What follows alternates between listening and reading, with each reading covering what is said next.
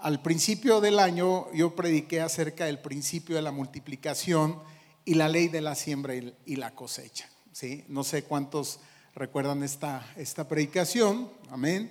¿sí? Y de alguna forma estoy seguro que, pues, sabiendo y conociendo esto, queremos que el Señor, que el Señor nos multiplique, pero también entendemos que necesitamos sembrar para cosechar. Hoy queremos hablar de otro principio. Hoy queremos hablar sobre el cambio, el cambio. Entonces hemos comenzado una, hoy estamos comenzando un nuevo ciclo de predicaciones que hemos llamado Tiempo para cambiar. Tiempo para cambiar. Quiero invitarle para que abra su Biblia en el libro de Eclesiastés más o menos se agarra usted su Biblia y la parte así por la mitad, no la va a partir así, la, abre así. Entonces, más o menos por ahí se encuentra la mitad del libro, este libro Eclesiastés. Decirle algunas cosas que a lo mejor ya la sabe usted, ¿no? Los judíos, su Biblia es más corta que la nuestra. La Biblia de los judíos no integra el Nuevo Testamento. Ellos nada más tienen lo que nosotros llamamos el Antiguo Testamento. ¿sí? A menos que sea un judío mesiánico. Si es un judío mesiánico, entonces esto, esto significa que ha reconocido a Jesús como, como Señor, como Salvador, y entonces la obra de Cristo, pues la, la, considera, la reconoce, y entonces ellos sí integran el Nuevo Testamento. Bueno, este libro por los judíos es un libro muy importante, junto con otros que es llamado libros de sabiduría. Bueno, ahí se encuentra el libro eh, Los Salmos, los Proverbios, Eclesiastés y Cantar de los Cantares, ¿no? Se les conoce como libro de sabiduría porque en este libro de manera particular se encuentran consejos, ¿qué diríamos? Consejos para la vida diaria, para lo cotidiano.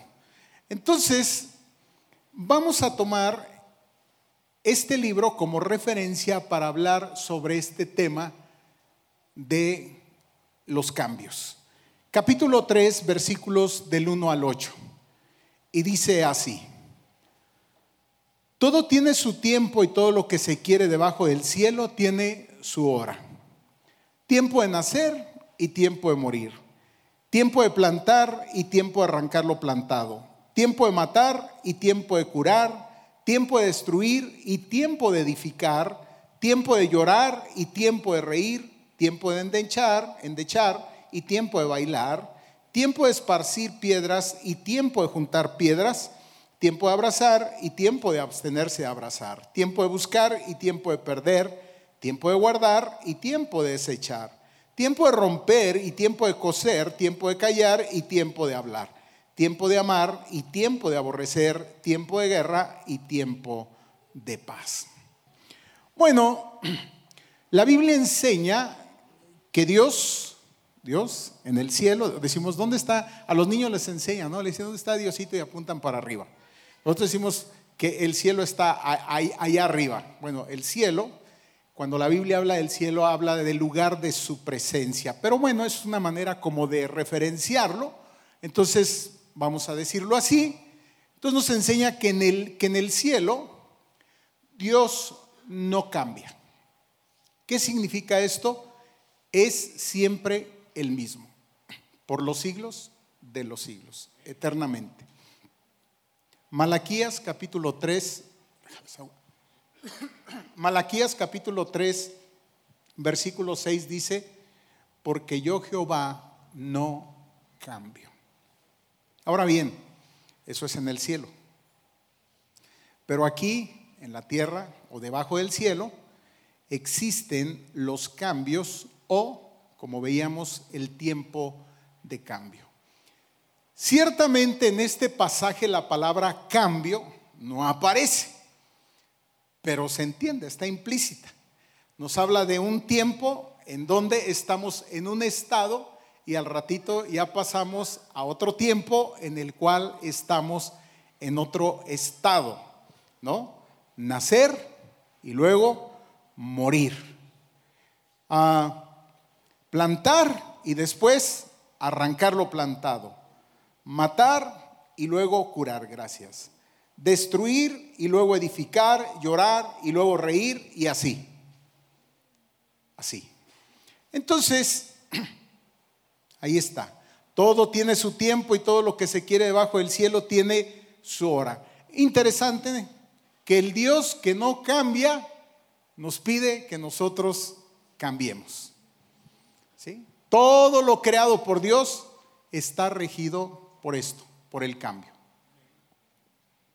Lo vemos las estaciones del año.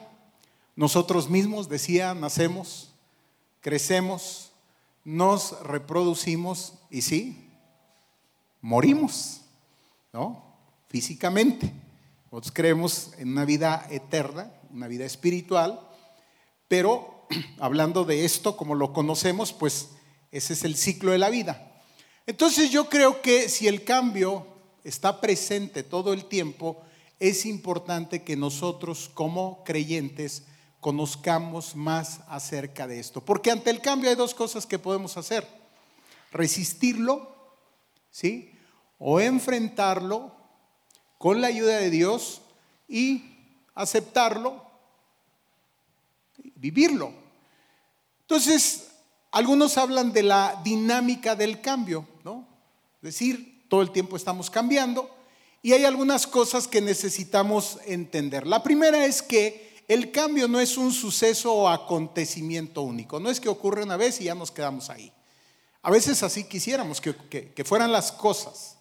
Pasar de un estado a otro, sobre todo cuando pasamos de un estado más o menos a una condición de bienestar o mejor. Entonces quisiéramos quedarnos ahí, pero pues lo acabamos de ver, no sabemos ni cuánto ni por cuánto tiempo.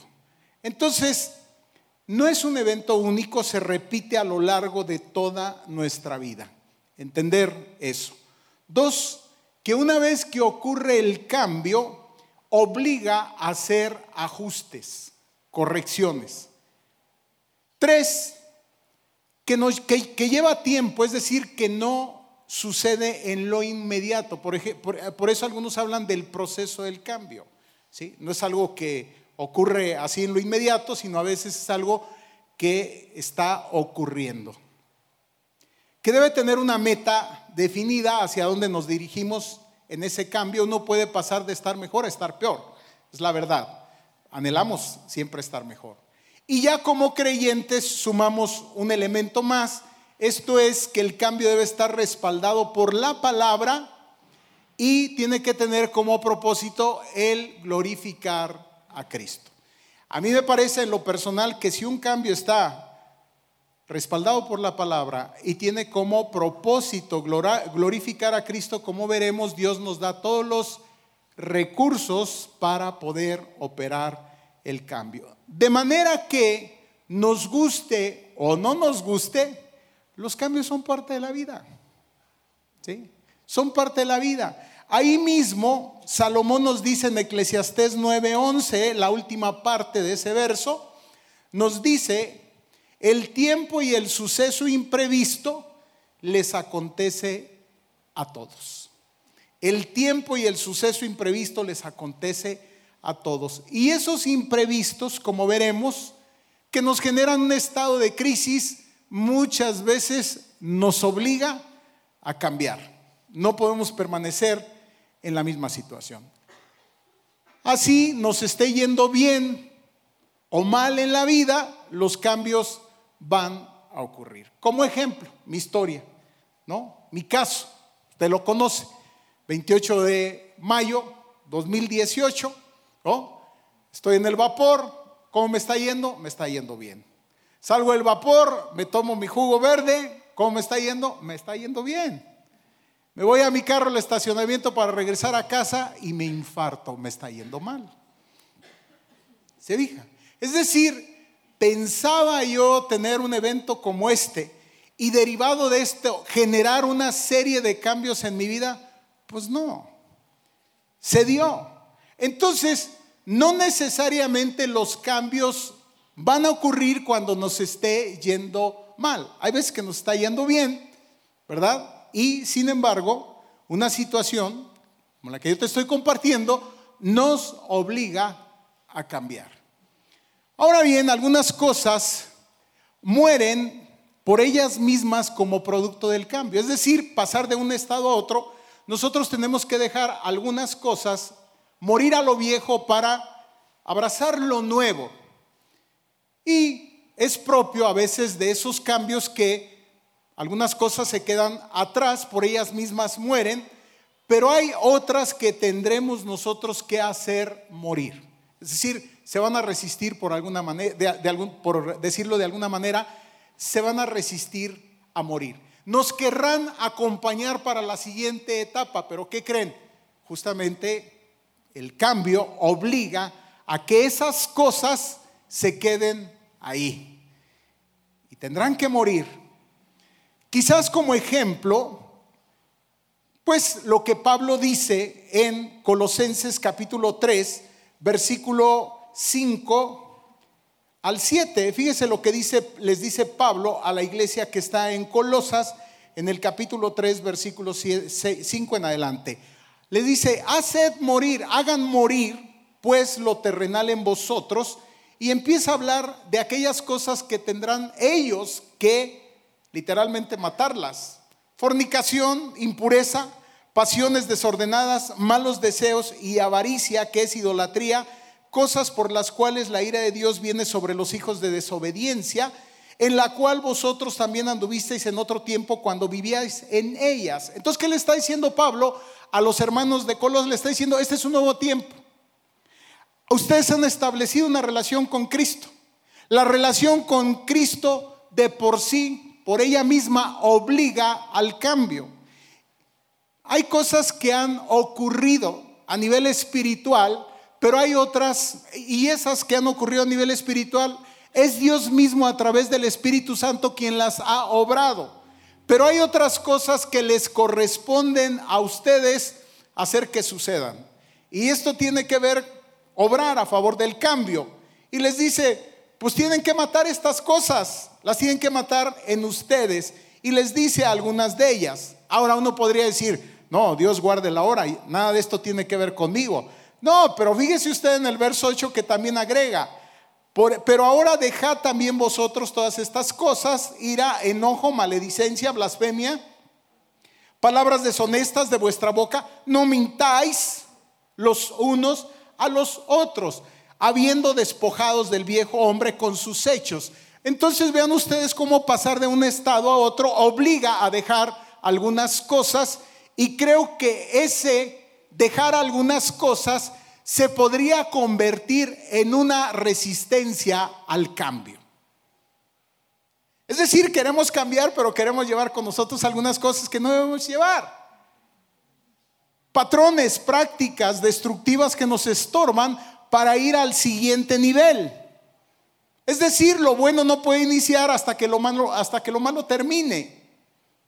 Mire, por ejemplo, esta semana fuimos a una reunión de pastores y nos dieron una plática a unos pastores que habían venido de Costa Rica y de Ecuador.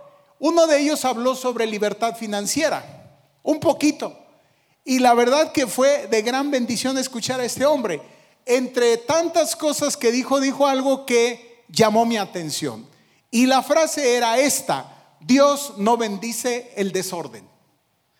Dios no bendice lo que está desordenado. Hablando de libertad financiera, Decía, dentro de nuestras iglesias encontramos muchas familias que están afectadas, que están padeciendo financieramente, no hay libertad económica, pero sus vidas, financieramente hablando, dice, son un desorden, es un desastre. Y están pidiendo bendición de Dios en medio del desorden y Dios nunca va a bendecir ahí donde hay desorden. ¿Cómo Dios te bendice? Decía. Lo primero que hace es trabaja con el orden. Es decir, te mete en orden para llevarte al siguiente nivel. Y yo creo que esto que tiene que ver con el aspecto financiero aplica en cualquier área de nuestra vida. De repente nosotros estamos queriendo ir al siguiente nivel, pero todos desordenados, ¿no? Entonces lo primero que Dios va a hacer es trabajar en nuestra vida en, términos de, del orden, meter en nuestra vida en orden para entonces sí ahí, ahí bendecirnos. Entonces Dios no puede bendecir el desorden. Dios primero ordena y después te bendice. Pablo escribe a los Corintios en, su primera carta, capítulo 14, versículo 33, y les dice, porque a Dios no le gusta el desorden, sino el orden. Entonces, en este pasaje de Eclesiastés que hemos leído, de alguna manera nos habla de eso, de cosas de las cuales tenemos que despojarnos para ir hacia adelante. ¿sí? Nos habla, por ejemplo, arrancar de raíz antes de cultivar, derribar antes de edificar. A veces nos habla acerca de abstenernos, de renunciar y de desechar para que entonces ese cambio comience a operar en nuestra vida. Y te decía, no es fácil, no es fácil. Regresando a mi experiencia, después de que yo me infarté, muchos de ustedes conocen mi historia, esto tuvo que ver con el desprendimiento de una placa de colesterol, se tapó una arteria y entonces pues terminé ahí en Cárdica haciéndome un cateterismo. Ok, pero eso modificó la conducta, en, en este caso, mi conducta en cuanto a la ingesta. Y no fue fácil. Otras personas me tuvieron que ayudar en ello. Uno de ellos fue mi hijo Marco. Recuerdo que después de esta experiencia, bueno, yo regresé a los lugares donde se come y pedí lo que pedía. Y recuerdo muchas veces haber pedido y de repente sonar mi teléfono, Marco enfrente de mí, viendo un mensaje y me decía, ¿te vas a comer eso? Y yo, oh, ¿no? Y luego después me mandaba todo el contenido proteínico, caloreo, ¿cómo se dice calor? Bueno, eso, ¿no? ¿Ustedes creen que después de leer eso me iba a poder comer lo, lo que estaba ahí? Se me hacía difícil, ¿no? En una ocasión estando con una pareja, ¿no? De hermanos, pues la esposa le dice al, esposo, mira, aprende el pastor. Porque estábamos comiendo y entonces yo agarré una cantidad de comida, la comí, dejé, hoy día no me como todo lo que, lo que me ponen ahí. Antes eso y más, pero agarré y no me, no me lo comí todo y además pedí una ensalada y todo. Y dice la esposa, eso es disciplina. Y le digo, corrijo, eso es miedo. Se fija. Entonces, obrar cambios no es fácil. Nos resistimos a los cambios. ¿sí? Queremos el cambio, pero al mismo tiempo lo evitamos. Aunque reconocemos entonces que necesitamos el cambio, por otro lado, lo evitamos. Ahora, ¿cómo sé que estoy evitando un cambio? Porque lo estoy dejando pasar. El tiempo se está yendo, o sea, sé que lo tengo que hacer y lo estoy postergando. ¿Ha oído la, la palabra postergar? ¿Sí? Es decir, estoy evitando el enfrentar pues lo que conlleva el cambio. Ahora, ¿por qué resistimos el cambio? ¿Cuáles son algunas de las razones por las cuales resistimos el cambio? Y rápidamente te quiero hablar de cinco cosas, rapidísimo. La primera puede ser temor a lo desconocido. Sí, ¿no? Hasta hay una frase, más vale malo conocido qué bueno por conocer. Y entonces tememos porque implica movernos a áreas desconocidas, salir de nuestra área de confort donde hemos vivido por mucho tiempo. Ya el lugar ya apesta. Y cuando les digo esto, apesta, estoy pensando en el pueblo de Israel. El pueblo de Israel que es sacado de Egipto es llevado a través del desierto a la tierra de la promesa, ¿no? Y llegan y se establecen en un lugar y seguro que conocen la historia. No había baños, no había sanitarios ni nada. Entonces los, israelitas cuando iban al baño tenían que llevar una estaquita, ¿no? Y entonces pues ya saben, hacían su pocito y ahí hacían sus necesidades, ¿no? Imagínense, era un pueblo, de, no sé, ya andaba por el millón. Imagínense ustedes, ¿has estado cerca de un drenaje? ¿No? Imagínense entonces lo que debe haber sido en esa época pues, ¿qué cree? No se querían mover de ahí. El Señor, por cuestión, si quieren sanitaria, decía, ¿sabes qué? Agarren las tiendas, hagan su... Y órale, vámonos a otro lado. Entonces lo mismo puede llegar a pasar con nosotros. Eh, se enrarece el ambiente, eh, no sé, y nosotros seguimos metidos ahí. Nos hemos acostumbrado y tememos porque no sabemos lo que nos espera. Lo mismo pasaba con el pueblo de Israel. Quería llegar a la tierra de la promesa y se la pasaba dando vueltas alrededor de un monte. Conoce la historia. Entonces tememos. Pero ¿qué nos dice el Señor en su palabra? Pablo en su segunda carta a Timoteo capítulo 1 verso 7 le dice, Dios no nos ha dado espíritu de cobardía o timidez, sino de poder. Y yo digo, ¿poder para qué? Pues para eso, poder para hacer los cambios que necesitamos. ¿Se necesita poder? Sí. ¿Por qué? Porque hay mucha resistencia. Segundo, el factor riesgo. ¿A qué me refiero? Los cambios que deseo hacer, me dice una persona, han funcionado para otros, pero ¿será igual para mí? Es decir, en el fondo no quieren tomar el riesgo que implica el movernos de una zona segura una zona de confort, a una zona ciertamente de riesgo, insegura, porque es algo nuevo para nosotros. ¿Qué podemos hacer ahí? ¿Qué es lo que el Señor nos dice? Es necesario actuar en fe, creyendo a lo que Dios dice en su palabra.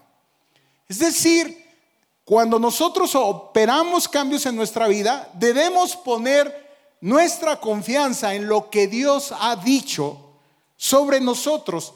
Caso concreto, Pedro. Yo le pregunto, Pedro cuando se bajó de la barca, ¿se puso de alguna manera en riesgo? La respuesta es sí. Pero fue justamente que él, digamos, basó, fundamentó su confianza y su acción en la palabra declarada por Jesús. Hey Pedro, ven a mí. ¿Y qué hizo Pedro? Se bajó de la barca y comenzó a andar sobre el mar. Entonces, hay que asumir riesgos. Sin duda alguna, y muchos de nosotros sabe algo, no nos gusta, no nos gusta arriesgar. Y justamente la fe implica eso. Déjame decirte que sí. Obviamente la fe en Jesús es una fe segura, pero igual nosotros titubeamos y sentimos que estamos poniendo algo en riesgo. Tres, el medio ambiente que nos rodea.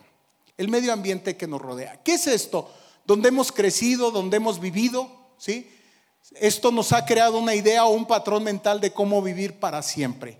Parte de lo que hacemos, usted lo sabe, somos consejeros, ¿sí? Atendemos a algunas personas acá, pero también pues por el, trabajo, el ministerio que desarrollemos, hay personas que entran en contacto vía videollamada y ahora estoy atendiendo a una, a una pareja, por eso puedo hablar de ella porque no es nadie de aquí, para que no vayas a empezar a decir, bueno, ¿de quién estará hablando? El caso es que la mujer le está pidiendo el divorcio al hombre. La razón, dos, violencia e infidelidad. Platicando con este hombre, él, por supuesto, no quiere perder a su familia, no quiere perder a su familia. Y por eso buscó, está buscando la ayuda. Empezamos a ver algunas cosas. Por ejemplo, él vive bajo la tutela del padre. El padre es un hombre violento y es un hombre infiel, es un hombre adúltero. Entonces, el hijo tiene como modelo al padre. ¿sí? Él quiere realizar cambios. Yo he tenido que decirle algo muy importante tienes que salir de ese ambiente para que puedas efectuar los cambios.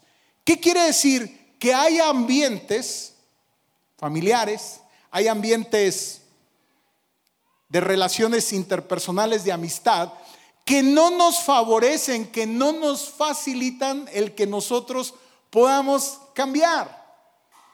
Y muchas veces el cambio comienza justamente ahí, saliendo de ese ambiente tóxico, de ese ambiente nocivo, para que entonces nosotros podamos efectuar los cambios que requerimos. Pues qué padre, qué bonito que amigos y familiares algunas veces nos pueden ayudar a cambiar. Qué bendición. Si usted tiene ese tipo de familias, ese tipo de amigos, ese tipo de relaciones, qué bueno, que le favorecen en su cambio. Pero muchas veces familiares, amigos, relaciones interpersonales, nos pueden impedir o frenar en nuestro, en nuestro proceso de cambio. Cuatro, el síndrome del éxito rápido e instantáneo. ¿Qué significa?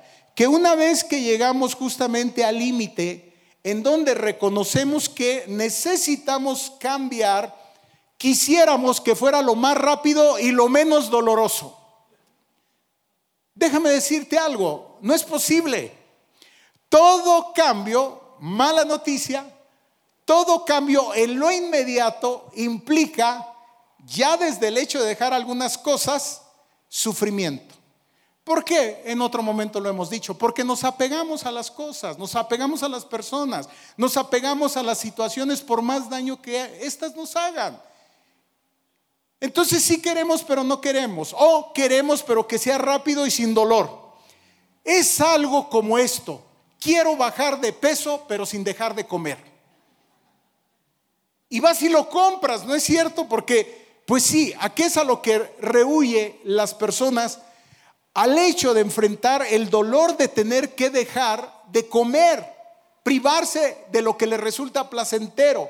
Entonces, esto también se vuelve un obstáculo para el cambio. Recuerde que la espera y la paciencia sumada con el sacrificio son ingredientes del cambio.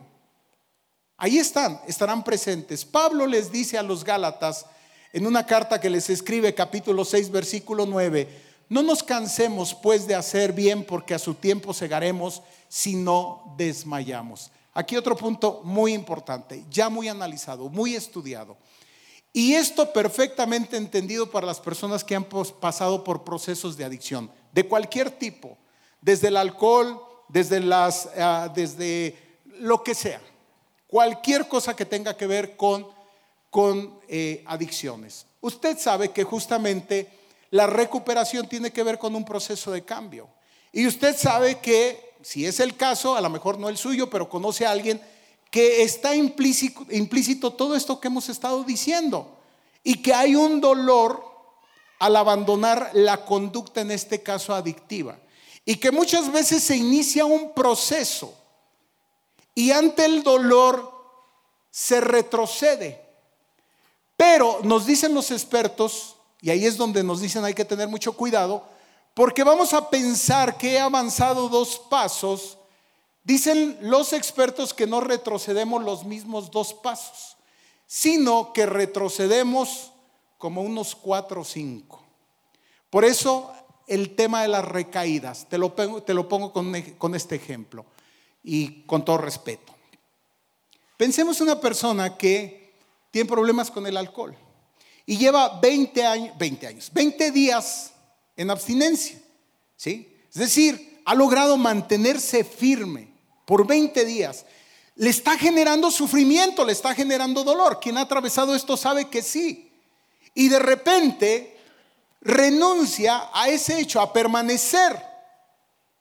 Bueno, no se regresa a donde estaba, sino que ¿sabe lo que hace? Se gratifica el esfuerzo que hizo de, 20 eh, días con 30 días de borrachera. ¿Se fija? Es nuestra condición. Por eso necesitamos permanecer.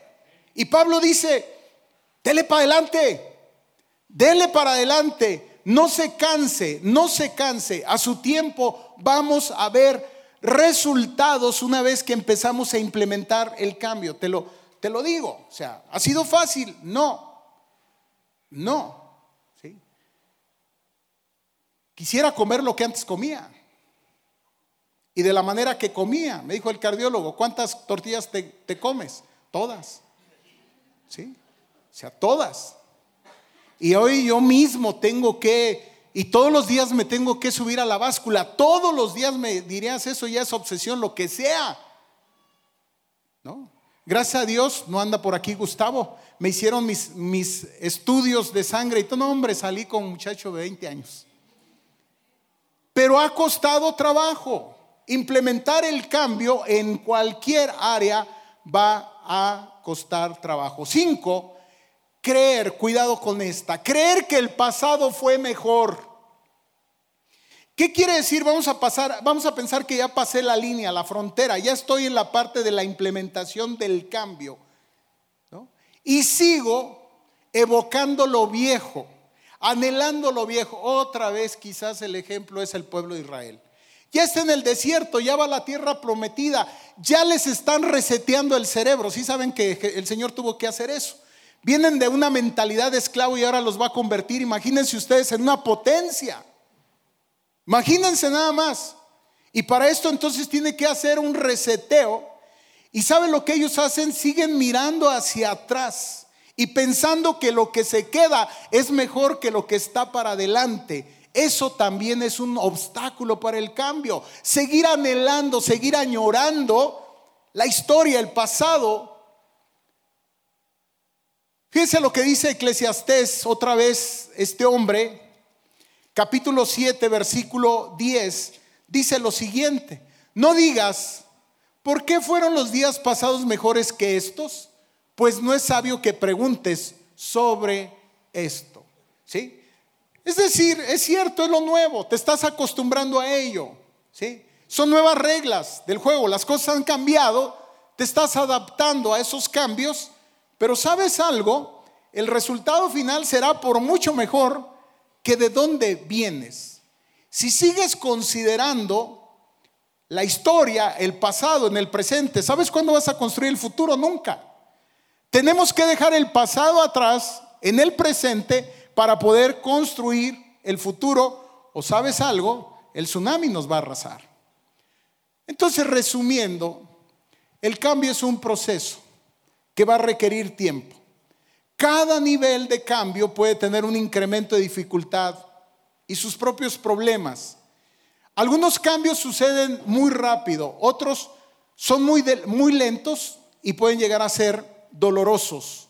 Otros van a demandar mucho esfuerzo de nuestra parte.